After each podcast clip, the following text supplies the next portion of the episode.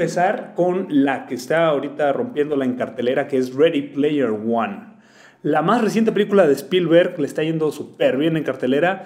Acá en México también. Qué película tan más divertida. Me encantó. Es una película relajada. Es una película llena de referencias. Ya habrán escuchado por ahí que tiene referencias a toda la. Bueno, no toda, ¿verdad? Pero a una gran parte de la cultura pop de los ochentas. Y esto es no solo de los videojuegos, también del cine. Está muy divertida, relajada. Tiene una historia paralela en donde eh, vemos un, mundo, un universo fantástico que se crea en el futuro. Y en este universo fantástico, todo el mundo puede meterse a jugar videojuegos y participar en cualquier videojuego y cualquier universo que, así le parezca. Pero en el mundo real vemos una alternativa totalmente eh, catastrófica o distópica.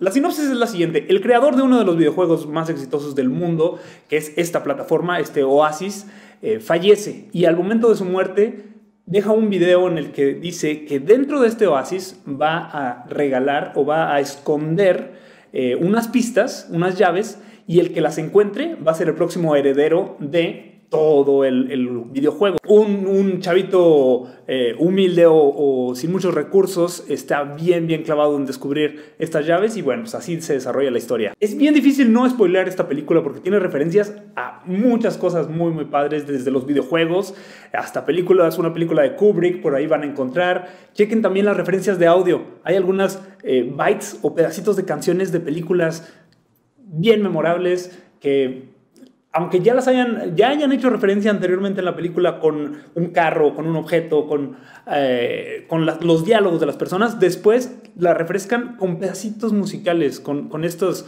eh, riffs musicales.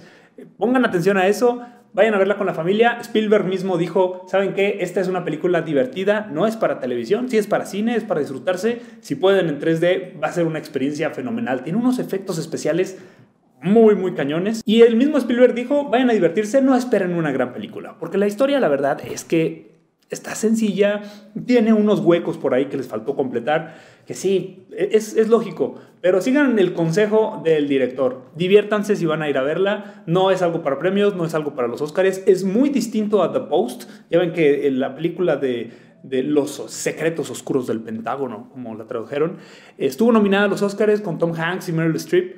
Bueno, pues Spielberg hizo The Post a la mitad del proceso de hacer esta película. Él mismo dijo, ¿saben qué? Esta es una de las películas más difíciles que he hecho por la cantidad de efectos especiales. Suspendieron la grabación, se fueron a hacer todos los efectos especiales y mientras desarrollaban este mundo fantástico, Spielberg dijo, pues me hago una película para los Oscars y después regreso a este proyecto apasionante que creo que sí va a marcar una, una, época, tanto por los efectos como por las referencias históricas y también por el universo fantástico. Son varias cosas muy padres. Vayan a verla si quieren divertir un rato en familia.